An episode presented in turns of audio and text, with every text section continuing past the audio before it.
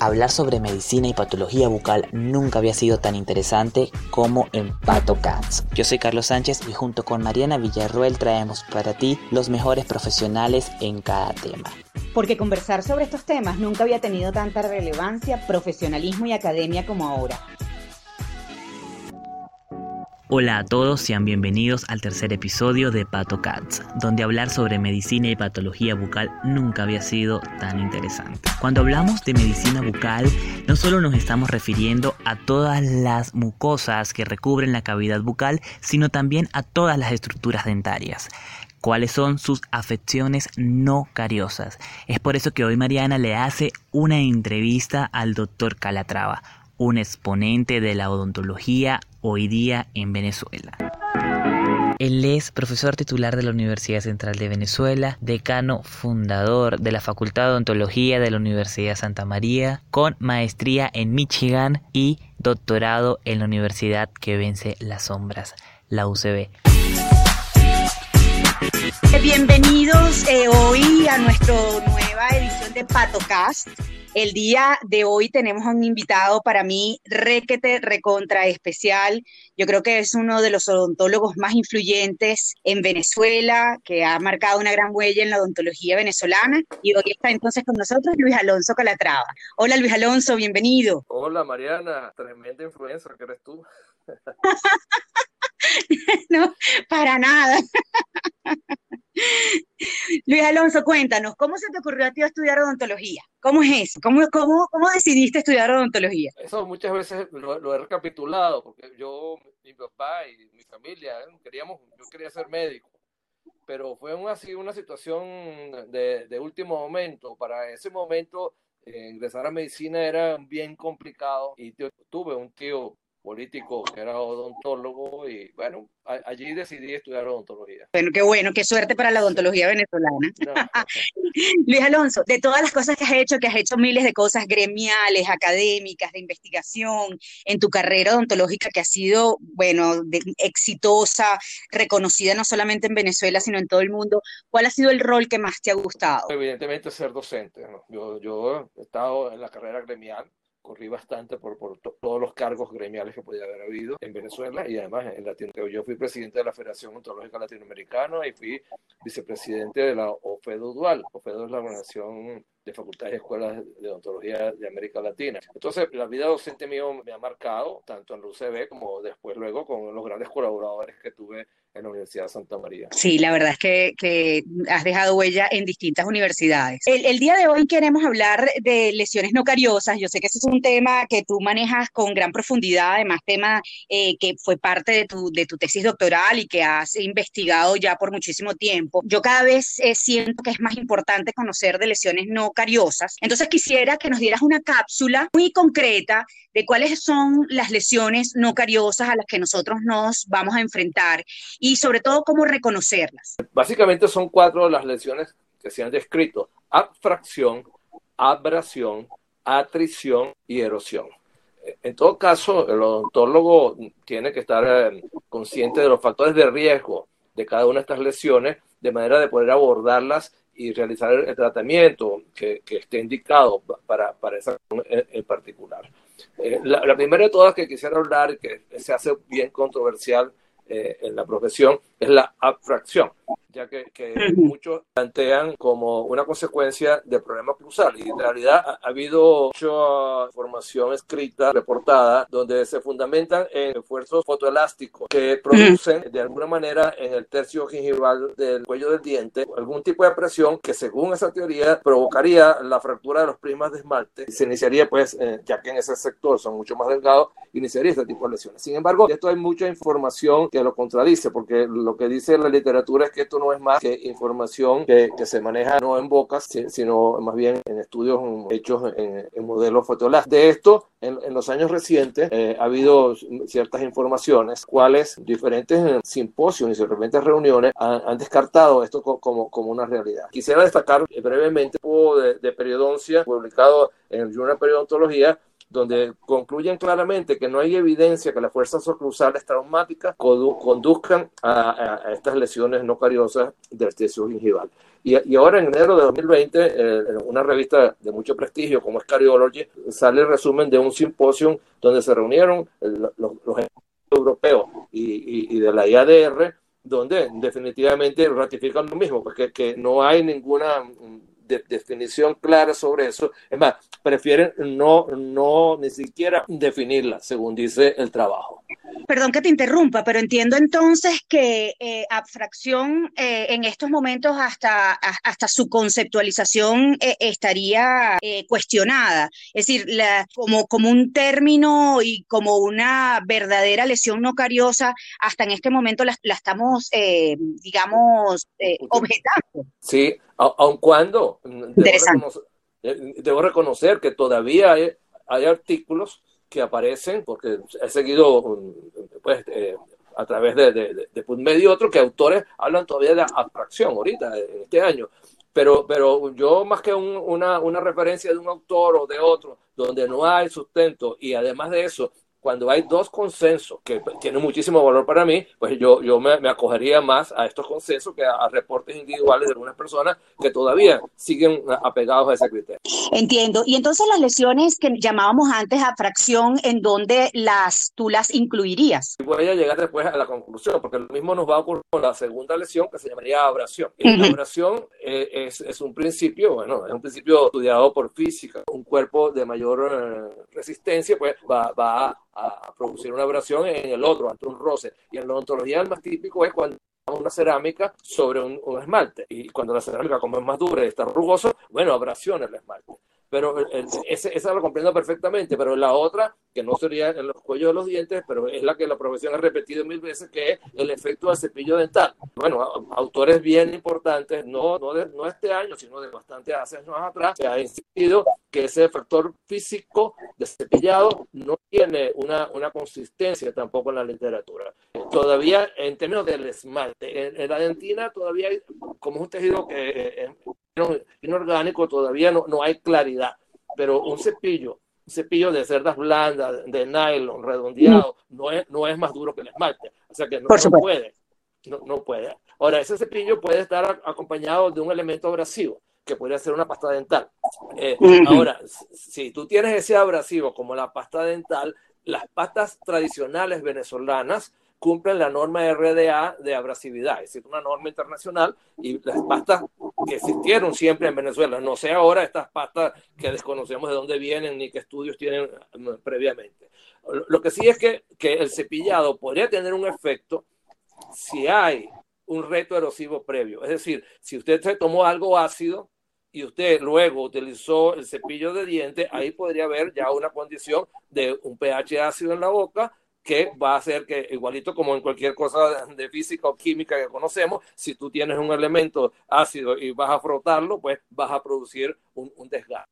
Entonces, ese, esa consideración de, de, la, de, la, erosión, eh, bueno, hoy día la Universidad de Indiana tiene un centro especial donde manejan diferentes patrones de investigación, eh, químicos, mecánicos, eh, electrolíticos, una cantidad de cosas bien interesantes donde no, no se ha podido demostrar, solo se entiende que cuando hay una combinación erosión, abrasión, sería verdadero y de allí tendríamos que nosotros hacerle la, la, la, la, recomendación adecuada a nuestros pacientes.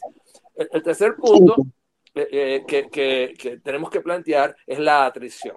Y precisamente en este momento del mundo de pandemia y de problemas que tenemos, pues la, la atrición ha comenzado, el apretamiento de dientes se, se, se ha exacerbado. Entonces, ese, ese, bruxismo, ese apretamiento, eh, produce, eh, uno, sobre todo cuando es excéntrico, produce un desgaste de la superficie del esmalte. Pero allí nos viene otra, otra gran condición que tenemos que nosotros ver porque eh, eh, frecuentemente cualquier desgaste que ha visto la odontología dice, ah, eso es desgaste, pero para que eh, es, es, es, atrición. Pero para que exista, tenemos nosotros que corroborarlo palpando los maceteros del paciente, de ver si realmente hay un aumento del macetero para que vincule eso al, bruxismo y el diente. Y segundo, si, si esa superficie yo la aprecio de desgaste, tiene que ser perfectamente plana. Es decir, ¿por qué plana? Porque al haber una superficie sobre otra te tiene que dar una superficie plana, pero te digo que la experiencia reciente, que no solo cuando hicimos el estudio, sino ahora cada vez veo más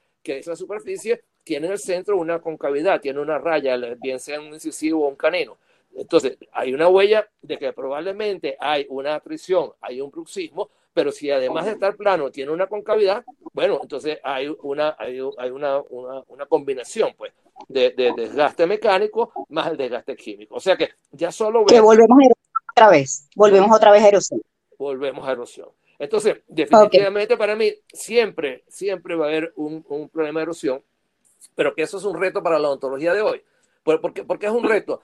Porque eh, si bien hacer el riesgo de caries es muy fácil, hacer el, interrogatorio de, riesgo de caries es relativamente sencillo, que cualquiera lo puede realizar. El recordatorio de dieta de los ácidos es, es mucho más difícil, porque cuando lo hacemos con el paciente, no, yo no tomé no, no esta semana, históricamente, ¿de dónde es usted? ¿Qué fruta tenía en su casa? ¿Con qué frecuencia tomaban jugos? Entonces, e, esa información no es fácil. En el estudio yo, yo tuve experiencias bien interesantes de pacientes que después me decían, ah, yo no tomo refresco, pero es que yo tomo malta. Yo no tenía en mi interrogatorio malta. Y en Venezuela es altísimo el consumo de malta. O eh, personas que me decían, no, yo, yo tomaba mucho culé. Y me acuerdo de un estudiante de ontología que me decía, yo me, me lo tomo el polvito otra, dos veces me ha ocurrido, dos veces, con dos personas que, que, me han informado, no, yo no como nada ácido, pero al, seguir después me dice, será la aceituna. Y, entonces uno, uno, tiene que empezar a averiguar. Eh, eh, eh, hace menos de, de, 10 días un, un, médico que atendía en la clínica me dice que se chupa dos whole mentolitos diarios. Todavía hoy se chupa dos whole mentolitos diarios. Entonces, bueno, después vienen los vinos, viene, viene, vienen todo, toda una variedad de condiciones. Los alimentos, que uno, los, alimentos que uno ni siquiera sabe que tienen un pH ácido y que uno no los toma como, como componentes ácidos y que realmente sí lo son, ¿verdad? Así lo es, uno es el tomate. El, tomate y, eso. Hay gente que son vegetarianos, no, yo no. Eh, resulta que además ese tomate le coloqué limón, le coloqué vinagre. Entonces es una sumatoria, que no es fácil conseguirlo, pero definitivamente esa es una condición. Lo otro es el extrínseco que es el, el reflujo gastroesofágico, el, el, la bulimia, la gastritis permanente, bueno, con una colega bien cercana, eh, con una, una, sensibilidad en los cuellos del sector más posterior, le digo, tú no tienes reflujo. No, yo no tengo. Como el tercer día me llamó, oye, yo sí tengo reflujo. Ahora me he dado cuenta que tengo reflujo gastroesofágico. Entonces, claro, cayó la locha, como decimos. Exactamente. Entonces, otro consenso que ya no es tan reciente, que fue ya hecho eh, como el 2015, se reunieron en Europa toda una serie de expertos para tratar el problema de la erosión y una de las cosas que dijo que nos tenemos que acercar más a los gastroenterólogos. O sea que la profesión mm. tiene que acercarse más al, gastroenterólogo, a informarlo, a, que él también sepa que existe esto, pues, y nosotros también a nuestros pacientes orientarlos a que vayan al gastroenterólogo, pues si el problema es un problema de, ese tipo, pues. Entonces... Claro, has dicho una cosa que es, es primordial y yo creo que en nuestra área en medicina bucal quizás somos los que más tenemos experiencia en la integración con otras áreas médicas, ¿no? Por la necesidad eh, propia de nuestra, de, de nuestra eh, actividad clínica y profesión, ¿no? Esta área permite una, una relación médica que ha sido muy exitosa, no solamente para el área, sino también para los pacientes. Entonces, esto no debe ser restringido nada más a medicina bucal y patología bucal. Yo estoy de acuerdo contigo que cada área realmente nos tenemos que ir acercando más y hacer un verdadero equipo de salud más integral, ¿verdad? Bueno, yo creo que es una, eh, totalmente de acuerdo, pero esto es un problema que nace de la universidad, nos aislamos nos aislamos. Mm, y, los planes de estudios, además, desde el inicio, al alumno se, eh, eh, se aísla en, la boca, cinco tratrectomías, cuatro endodoncias, dos totales, eh, etcétera, etcétera, y entonces él no, no comparte, no, no, no tiene una integración con, los mismos colegas en el ejercicio, pues se, encierra en cuatro paredes. una vez que, se gradúa. Pues. Y entonces esa, integración es bien importante, como tú la planteas. Claro, bueno, volvamos, volvamos otra vez a, las lesiones no cariosas, que quiero preguntar algo. Entonces, ¿cómo quedamos, por ejemplo, en una costurera que se coloca una, una aguja en la boca y se la coloca y se la coloca y se la coloca y hace una lesión no cariosa en los dientes? Ella se lo haría. Aquella... E, ella es, esa, esa es una abrasión. Es una abrasión porque, porque, porque, la aguja es más dura que el diente. Ahora, esa lesión tendrá, tiene que ser plana, tiene que tener la forma, plana no, la forma de, de la, de, de la aguja o, una pipa, una pipa, o los árabes que se meten unas una pillas en la boca permanentemente. Entonces, pero tiene que tener esa forma. Ahora, si esa forma en la parte interna, lo que corresponde a dentina, tiene una concavidad adicional, una ranura, es que hay una combinación de ambos. O sea, entiendo, la, La, atrición existe, la abrasión existe. Lo que no está demostrado que exista es la abfracción.